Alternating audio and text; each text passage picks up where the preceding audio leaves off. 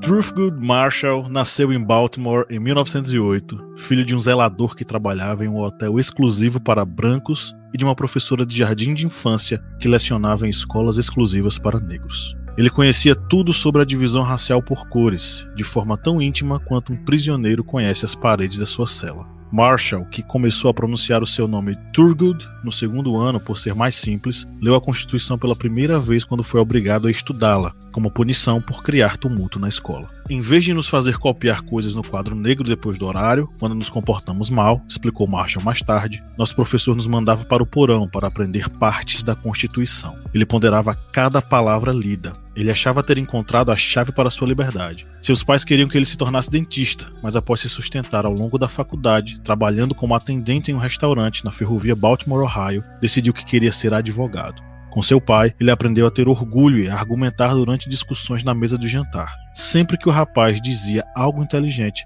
seu pai comentava: Ora, isso foi negro da sua parte. Por ser negro, ele não pôde frequentar a Faculdade de Direito da Universidade de Maryland, a 10 minutos de bonde da casa de sua família. Foi para Howard, o que significava andar em vagões segregados por 40 milhas só na ida. Formado em primeiro lugar na turma de 33, dois anos depois, como advogado, ele processou com sucesso o estado de Maryland, argumentando que, como o estado não oferecia nenhuma faculdade de direito para negros, estava desrespeitando a doutrina separados, mas iguais, da decisão da Suprema Corte de 1896, no caso Plessy versus Ferguson. Em 1950, Marshall havia convencido a Associação Nacional para o Progresso de Pessoas de Cor a abandonar essa linha de argumento, a exigência de ambientes iguais, para começar a argumentar contra a separação em si. Marshall foi o advogado que representou a Associação dos Direitos dos Negros contra a Segregação, no caso que foi chamado de Brown versus Conselho de Educação, que tratava da aluna da terceira série Linda Brown, que tentava estudar na cidade de Topeka, no Kansas. Thank you.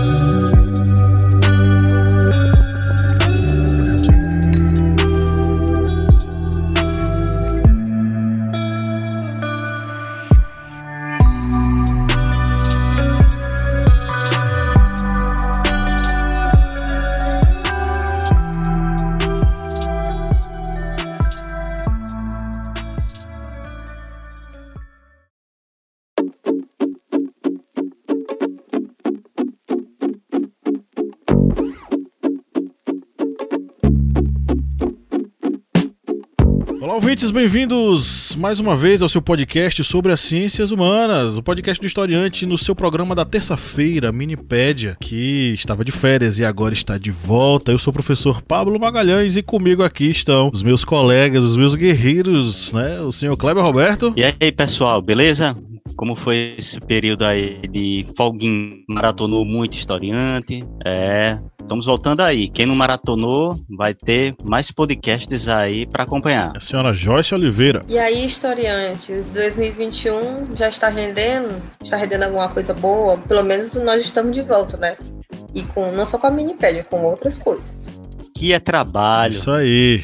Murici Ramalho na veia, né? É Murici que fala isso, né? Isso. Murici Ramalho na veia. Então é isso, galera. Aqui é Trabalho, estamos de volta aos nossos, os nossos podcasts, as nossas gravações. E hoje vocês já sentiram aí que a gente vai falar sobre um tema bastante controverso na história do mundo inteiro, mas especialmente no foco da gente hoje, que é a história dos Estados Unidos. A gente vai falar sobre o que hoje, seu Kleber? Hoje nós vamos falar sobre as tensões sociais, raciais, ideológicas nos Estados Unidos. É um tema bem instigante, é um tema bem pesado, mas vamos aqui debulhar esse tema para vocês. Debulhar, como, como nossas avós faziam com os feijões verdes. Debuiar feijão.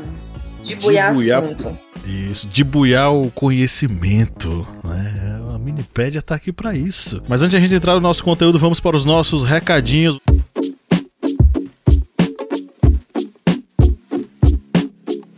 Você que nos ouve, saiba que você pode acessar um conteúdo bem bacana, exclusivo, que só nós do Historiante produzimos. Joyce Oliveira, como é que a pessoa faz? Ela vai se inscrever lá no apoia-se.se barra historiante com apenas R$ reais mensais e você vai ter acesso a várias coisas, a um universo que se renova toda semana, todo mês e todo ano. Isso aí.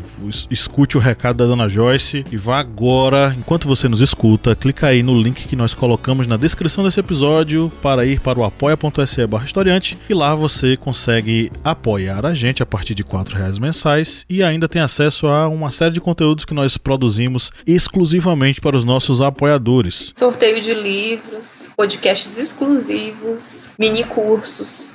Isso aí, né? tudo isso só para você e por apenas quatro reais. A cotação do, do, do, real tá quanto aí no Maranhão, Joyce? Dá para comprar o que com quatro reais agora? O que é que dá para comprar? Que dá para comprar um pacote de açúcar.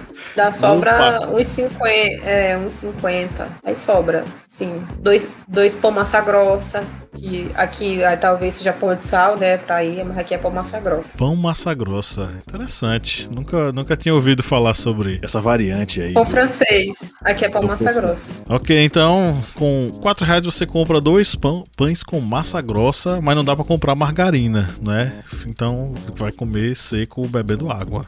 Então é isso, faça, seja um apoiador, 4 reais mensais, você nos ajude muito para produzir esse conteúdo. Um conteúdo que está aí diluído em vários programas que nós veiculamos nos, nas plataformas que nós carinhosamente nós chamamos de a família historiante de podcasts. Isso mesmo. Você que está acompanhando aqui essa Minikipédia, você também pode fazer aí uma busca e acompanhar também os outros podcasts da família historiante. Tem o podcast Historiante, que também já voltou agora ao trabalho em 2021. Tem o podcast Arretadas, com vozes e olhares femininos e feministas sobre assuntos sociais. Tem o Audiodoc, que é, teve agora sua temporada inicial sobre a presidência do grande, ilustríssimo, belíssimo, honorável Fernando Collor de, inesquecível Fernando Collor de Mello. E tem o correspondente de guerras, que também vai vir com novidades, agora com a entrada do Brasil na Segunda Guerra Mundial, e o Era Uma Vez na História, que também vai vir com novidades agora em 2021. Tá vendo? É muita coisa para vocês acompanharem, maratonarem, muita informação, informações diversificadas, com uma cesta aí de conhecimento para vocês. Isso mesmo, é conteúdo que só aposta e tem novidade que vai estrear, então fique por dentro, fique ligado, sempre um conteúdo muito bom nas ciências humanas né? Mas com foco aí em história, que é a nossa área de formação. Mais um recadinho, esse episódio aqui, ele é um oferecimento da nossa parceira editora Intrínseca. A editora Intrínseca é uma parceira que está aí contribuindo conosco com livros fantásticos, obras maravilhosas, que são inclusive a base do nosso sorteio mensal de livros. Hoje, o destaque vai ser para o livro Estas Verdades, da historiadora norte-americana Jill Lepore. A Jill Lepore, ela é hoje professora de História Americana em Harvard e redatora da, do jornal The New Yorker, é autora de vários best-sellers lá, enfim. Ela vem com um livro, um caramalhaço de livro, um livraço com mais de mil páginas, que pretende fazer uma análise sobre a política norte-americana, a história da formação norte-americana, no caso, mas puxando um pouco mais para a formação política. Mas tem de tudo um pouco nessa obra muito bem escrita por ela e que vai ser sorteada entre os nossos apoiadores. Quando esse episódio entrar no ar, possivelmente alguém já ganhou o livro. Esse você não vai poder concorrer, mas você vai poder concorrer a vários outros livros do nosso sorteio mensal de livros, todos eles das nossas editoras parceiras, mas vamos deixar aqui o registro do nosso abraço e da nossa gratidão à editora Intrínseca pela obra enviada e que foi gostosamente lida aqui por nós e que será também gostosamente lida pelo apoiador, apoiadora que receber esse livro no sorteio. Agora vamos lá para nossa pauta.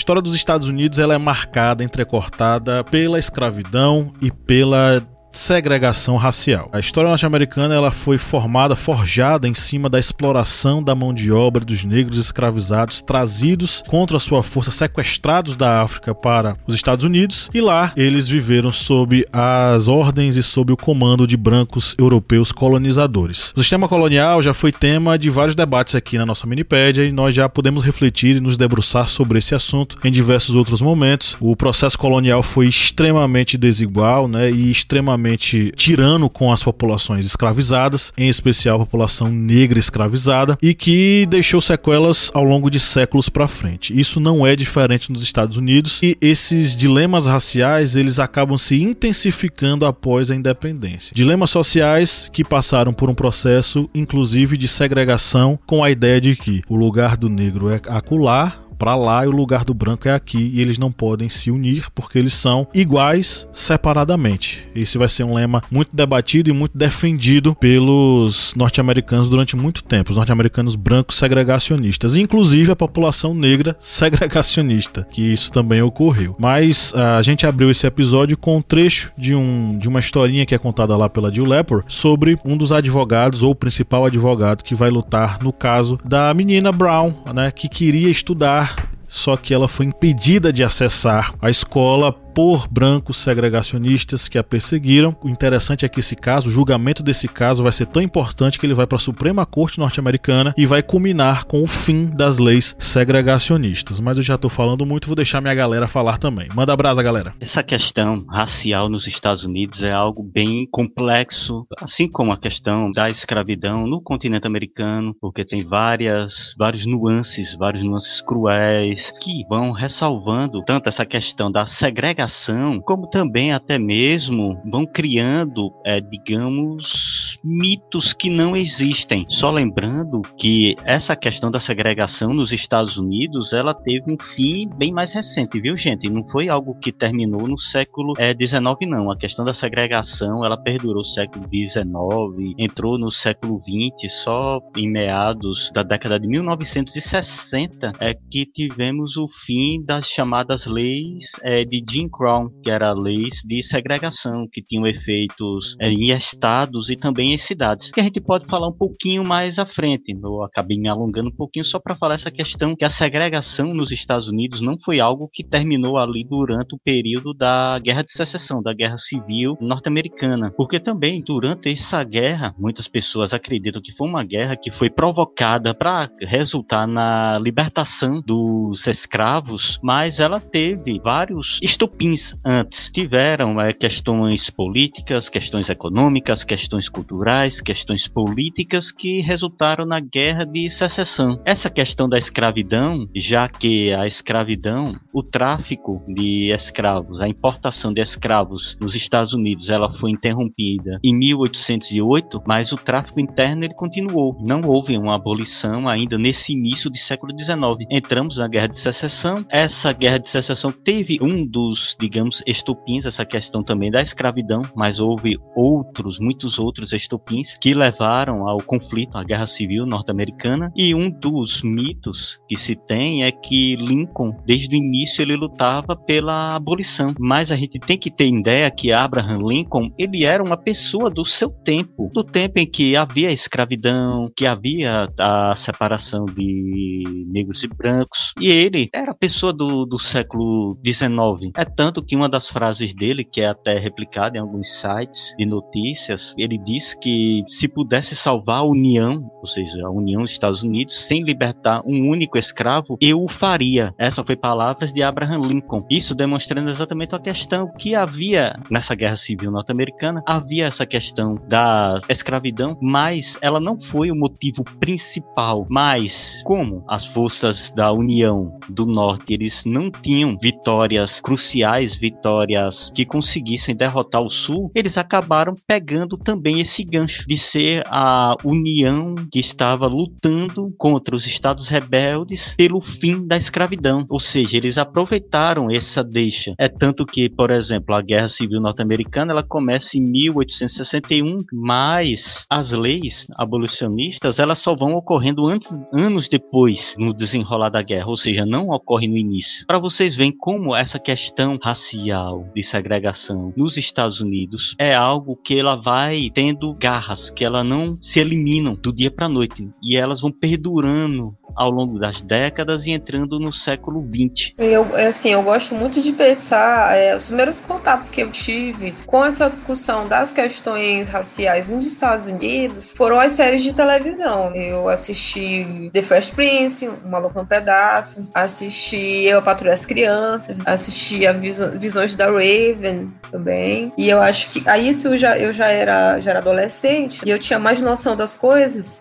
A principal série que me mostrou isso foi Everybody Hates Chris, né? Todo mundo odeia o Chris. A senhorita Morello, né? O Caruso e as coisas, por exemplo, que ela fala, né? A senhorita Morello, professora do Chris, e até algumas coisas, por exemplo, que eu, eu descobri, porque que ela fala para ele, porque ele come melancia, né? Ah, você gosta de melancia e tal. Isso corresponde a estereótipos que existem dos negros nos Estados Unidos. É importante a gente pontuar é que essas leis segregacionistas, elas duraram muito tempo porque a leitura que os brancos tinham dos negros é que eles eram incapazes de viver sem a escravidão, que eles eram totalmente incapazes mentalmente, racionalmente, que eles eram selvagens, que eles eram indóceis, que eles eram preguiçosos ou eles eram sensuais demais, eles eram sexuais demais. Por isso que eles tinham que ser controlados. Tem um, um, um artigo que eu posso até ver depois aqui o nome da autora, para mostrar para falar com vocês, que eu achei interessante isso. Essa condição de subjugação derivou da ordem quando introduziu a escravidão nos Estados Unidos, que foi esse capitalismo, né, que estava nascendo, está se desenvolvendo nessa época e que não permitiu que eles conseguissem, tal qual na experiência da América Portuguesa, né, do absolutismo, colocar num patamar mais abaixo. Eles não conseguiram socialmente, né, fazer essa divisão, pensar em critérios de, de de, de sangue, por exemplo, de pureza de sangue. Então, eles elaboraram essa leitura desses sujeitos como sujeitos incapazes de viver de forma livre, porque eles não tinham nenhum tipo de faculdade mental que os levassem a, a não morrer, por exemplo, a não cometer violências contra as próprias pessoas negras e também contra os brancos. Então, por isso, essa submissão, né? Dessa forma, forma violenta e também por um período histórico muito grande. Thank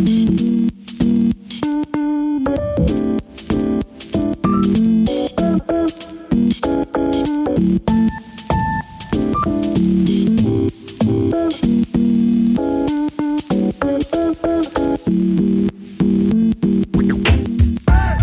Vitória da sociedade civil contra a segregação, contra a, pelo menos legalmente, não é? Contra a segregação racial que existia nos Estados Unidos, ela começa na luta pela educação. É aí que a gente começa a ver as primeiras vitórias contra as leis segregacionistas. Não que isso tenha destruído o racismo norte-americano, porque ele permanece. Mas as leis de Jim Crow, por exemplo, que eram leis criadas para segregar a, a, população negra da população branca, recebeu o principal baque e começou a perder espaço a partir da primeira vitória educacional, que foi a vitória é, ligada ao direito da menina Linda Brown de acessar a escola, ter acesso à escola próxima da sua casa. E como, como foi esse caso? Né? O pai dela, o Oliver Brown, ele soldador e pastor, ele queria que a sua filha fosse para uma escola perto de casa, né? algumas quadras de casa. Mas a segregação do sistema escolar na cidade de Topeka fez com que ela fosse matriculada numa escola que obrigava ela a fazer uma caminhada longa e uma viagem de ônibus também. Uma hora de viagem em cada sentido. Ela queria estudar perto de casa, o pai dela queria que ela estudasse perto de casa, mas ela não podia porque existia uma lei que não permitia que ela acessasse aquela escola que ficava perto de sua casa. E aí começa essa batalha judicial. A família da Linda Brown vai entrar na justiça, assessorada pelo nosso personagem que abriu esse episódio. Marshall vai assessorar a família Brown juntamente com vários outros casos que ele vai fazer um dossiê com o claro objetivo de desafiar a segregação nas escolas públicas do país. A sustentação dele, a principal sustentação dele que vai é, provocar uma série de debates na sociedade é de que a segregação ela existia se ela levasse, ela só poderia ser legalmente aceita se ela levasse em consideração que o povo preto era inferior ao povo branco. Contudo, ele no dia do julgamento ele leva uma série de pesquisas das ciências sociais para demonstrar com as pesquisas de que não existe diferença intelectual entre brancos e negros e que aquilo era uma grande falácia. Esse argumento acabou mobilizando muita gente, apesar do placar no tribunal ele ter sido favorável à manutenção da segregação. Mas é uma reviravolta acontece porque um dos juízes, que eram contrários, inclusive, acabou morrendo. No lugar dele foi colocado um cara chamado Earl Warren, que era claramente uma, um cara mais é, voltado para as discussões mais liberais. E nos Estados Unidos, o liberalismo, durante muito tempo, esteve associado ao avanço dos direitos civis. Com ele, né, o discurso ele acaba virando o jogo em, em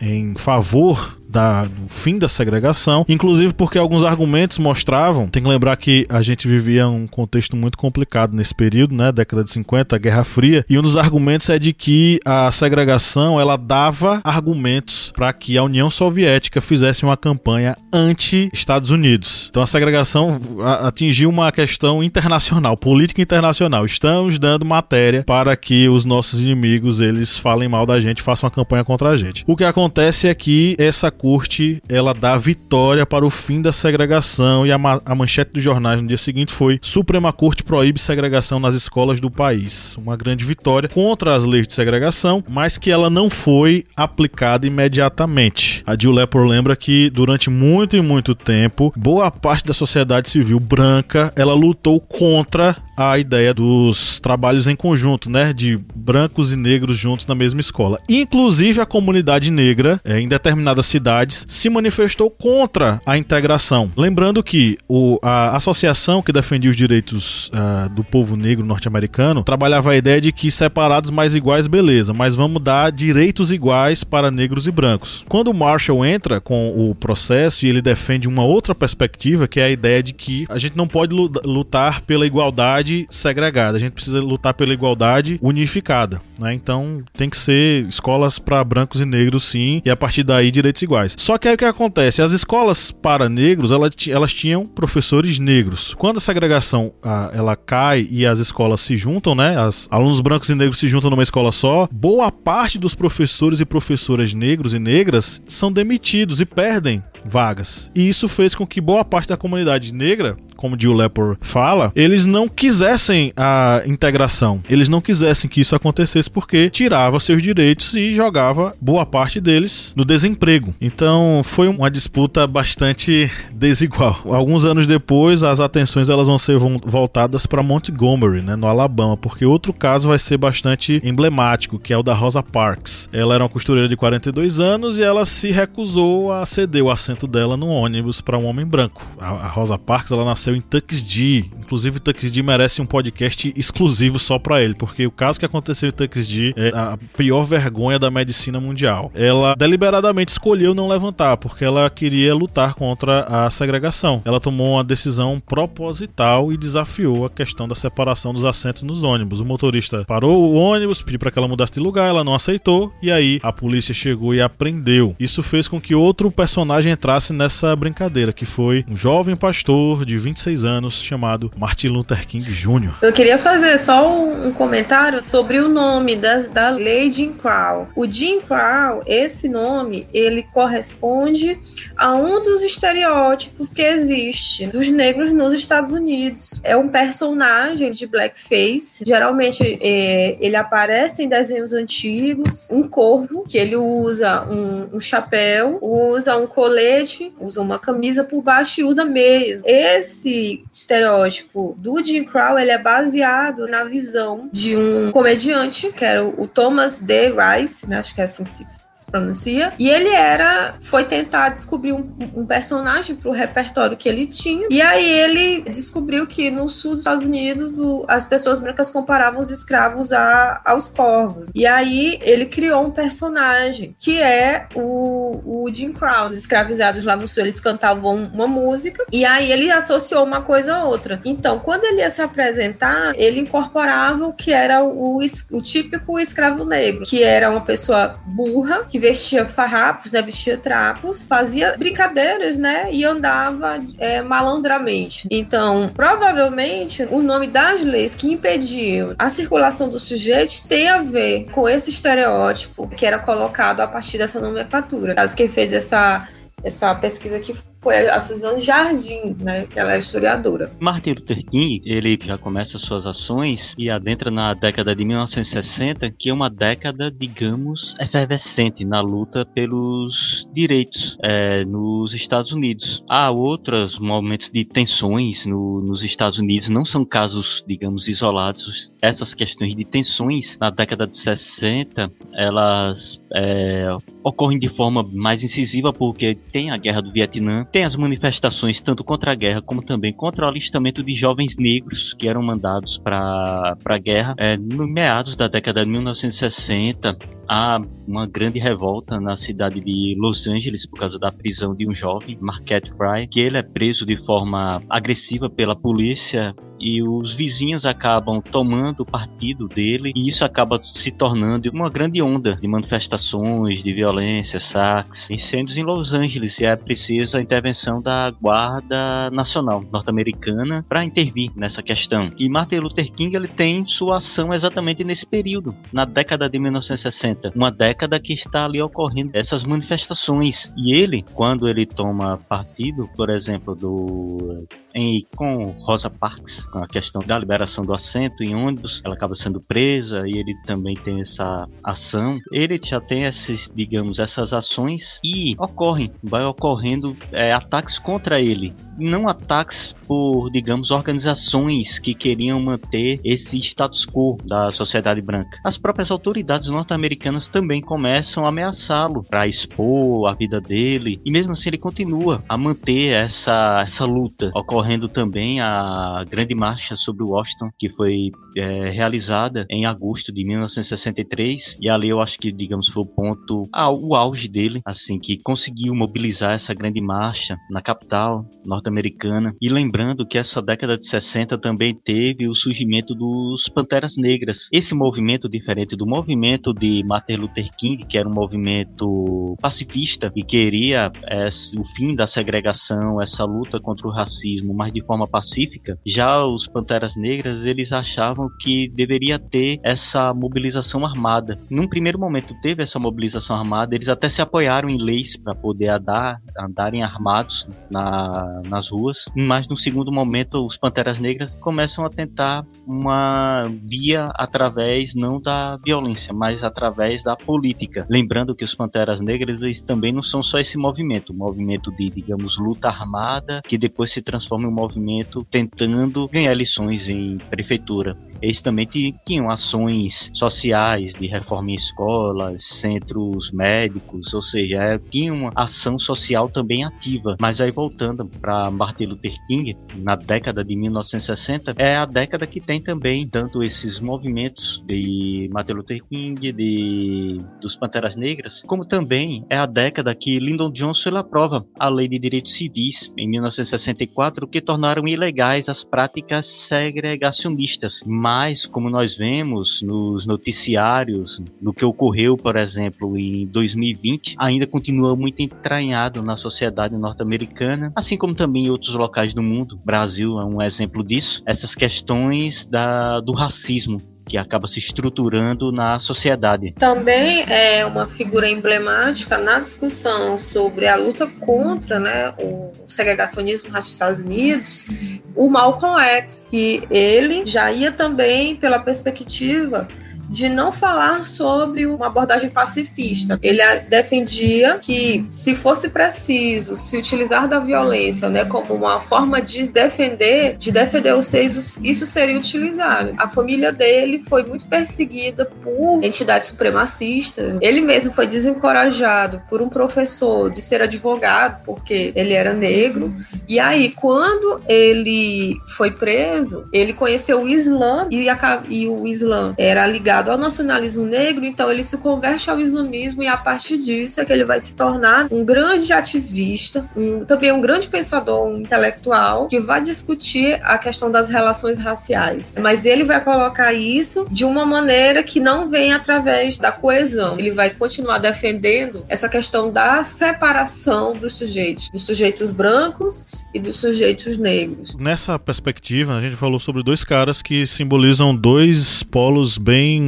distintos, apesar de eles na época serem, inclusive, colegas, amigos, enfim. É que é o Martin Luther King e o Malcolm, Malcolm X. Existe aí essa polarização desses dois ideais também na representação dos movimentos que aconteceram na época, né? Por exemplo, é, um deles, um desses movimentos célebres foi o do dia 1 de fevereiro de 1960. Ele aconteceu na Carolina do Norte com quatro calouros negros da AT College. Eles se recusaram a ceder o banco deles para clientes brancos numa loja da rede Woolworths. E eles acabaram, esse caso acabou tendo muita repercussão e eles acabaram mobilizando um movimento nacional que teve uma adesão de milhares de pessoas. Inclusive eles foram, é, eles se manifestaram em relação ao, ao Martin Luther King, afirmando que, de certo modo, eles achavam Martin Luther King um tanto egocêntrico e cauteloso demais. Eles identificavam uma outra via é, de combate. Esse movimento estudantil já apontava para um outro tipo de resistência contra o segregacionismo e o racismo nos Estados Unidos, né, que era uma via mais combativa. Outro caso que ficou célebre foi em maio de 67, quando os Panteras Negras,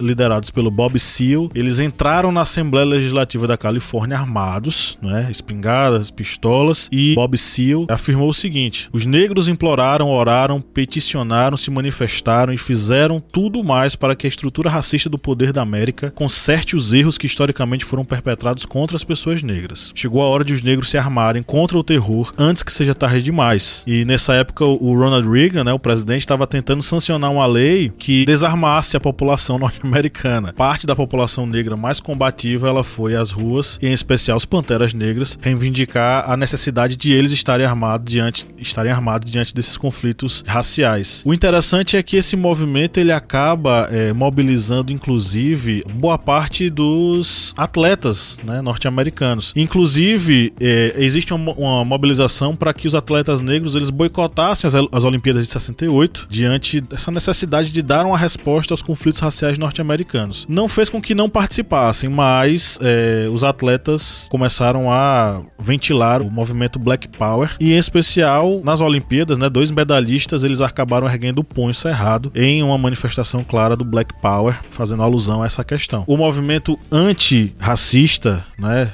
em especial do povo preto, ele não se limitou ao pacifismo do Luther King. Ele também entrou por essa questão da luta ligada ao Malcolm X e aos Panteras Negras. Não, deixa eu falar de uma pessoa rapidinho aqui que Rapidinho, que não é rápido, para deixar à vontade, né? Angela Davis, que dessas pessoas aí que a gente falou, ela é a única que tá viva, porque os outros dois foram assassinados. Era dos Panteras Negras, é filósofa, pensadora, tem vários livros que refletem a questão da mulher negra, gênero, raça e classe, e participou desses episódios também. Ela já veio aqui no Brasil algumas vezes falar, e é uma referência hoje, né, que pensa o encarceramento negro também como uma política segregacionista. E aí, não só lá, né, mas aqui também. Também uma mulher que é muito importante na discussão sobre como acabar com o segregacionismo e o racismo lá nos Estados Unidos.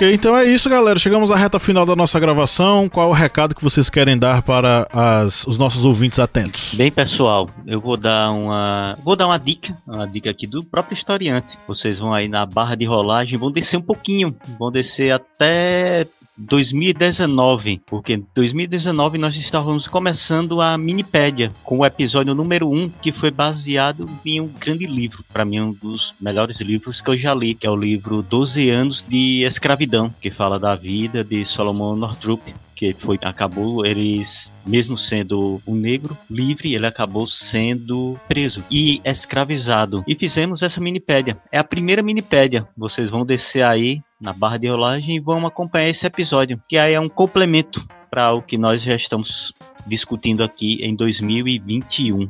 É, eu vou indicar né, é, a leitura de, de autores, né, autores pretos e autoras pretas. Né? É, por exemplo, como eu falei, Angela Davis, é, falar, que fala sobre os Estados Unidos, também leio livros da Grada Quilomba, que fala de uma perspectiva psicológica. Aqui no Brasil a gente tem Giovana Xavier, que é historiadora, tem Djamila, né, tem, aqui tem Lélia Gonzalez. Então, a, a melhor perspectiva da gente aprender nessa digressão sobre a discussão racial, seja no Brasil, seja nos Estados Unidos, em qualquer outro lugar, é justamente a partir dos sujeitos que sofrem cotidianamente é, essa segregação, tanto para entender a experiência, também para trabalhar com os conceitos e como que a gente, né, é, tá dentro dessa estrutura. Se a gente é o violado ou se você é a pessoa que sustenta a violação, né? No caso é a, autocrítica, né, que tem que se fazer. Essa é a coisa que eu tenho aqui para indicar. Ok, então empolgados que fomos, extrapolamos aqui o tempo da Minipédia, mas é isso, é o prazer de falar com vocês, para falar para os seus ouvidinhos, ouvintes. Nós somos os donos do tempo. um grande abraço e tchau, tchau. Tchau, gente. Até a próxima. Valeu, pessoal. Até mais.